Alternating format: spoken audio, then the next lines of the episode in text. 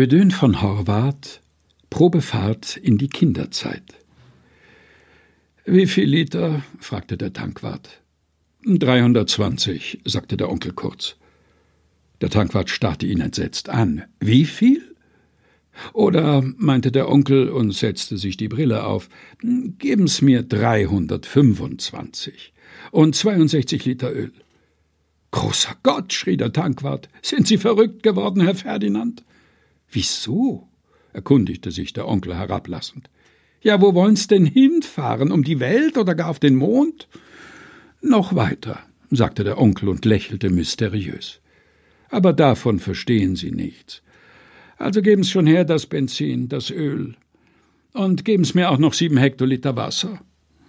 Der Tankwart zuckte ängstlich zusammen und bediente ihn benommen. Es dauerte dreieinhalb Stunden und der Onkel gab ihm zehn Groschen Trinkgeld. Dann ging's dahin.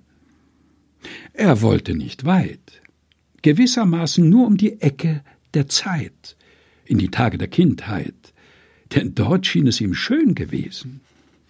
Ja, der Garten der Kindheit hängt voller goldener Äpfel, aber das Gold ist nichts wert, denn man kann sie essen. Und die Bäume sind höher, die Plätze weiter, die Straßen länger, die Blumen größer, der Schnee weicher, und das alles wird noch viel schöner in der Erinnerung. Der Schnee fällt sanfter, und die Pferde können sprechen. Die Hunde denken, und die Blumenbeete werden zerstört. Die Lehrer werden harmlos, die bösen Parkaufseher personifizierte Engel. Alle Gefahren verschwinden, lösen sich auf in wehmutvoller Erinnerung. Es ist ein grauer Herbstmorgen, nass und voll Nebel, als der Onkel zu seiner ersten Probefahrt startete. Und als er nun Gas gab, da schien der Nebel noch dichter zu werden. Er sah gar nichts mehr, nur eine dicke gelbe Wand vor sich, wie Lehm.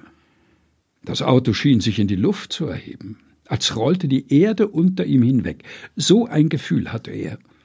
Er fuhr wie durch Watte. Der Zeitgeschwindigkeitszähler stand auf 70 Lichtkilometer. Auf dem Schaltbrett flammte es auf, grün und gelb, blau, dann rot. Da hielt das Auto mit einem Ruck. Die Sonne brach durch, als wär's aus den Wolken gefallen, und es stand am selben Fleck. Nur sah der Fleck anders aus. Es war der Platz, als er wegfuhr, so. Und nun so. Er stieg aus dem Auto und langsam erkannte er wieder alles, auch Dinge, die er bereits vergessen hatte. Wie zum Beispiel, dass dort, wo jetzt die Bank steht, früher nichts war. Ödön von Horvath Probefahrt in die Kinderzeit. Gelesen von Helga Heinold.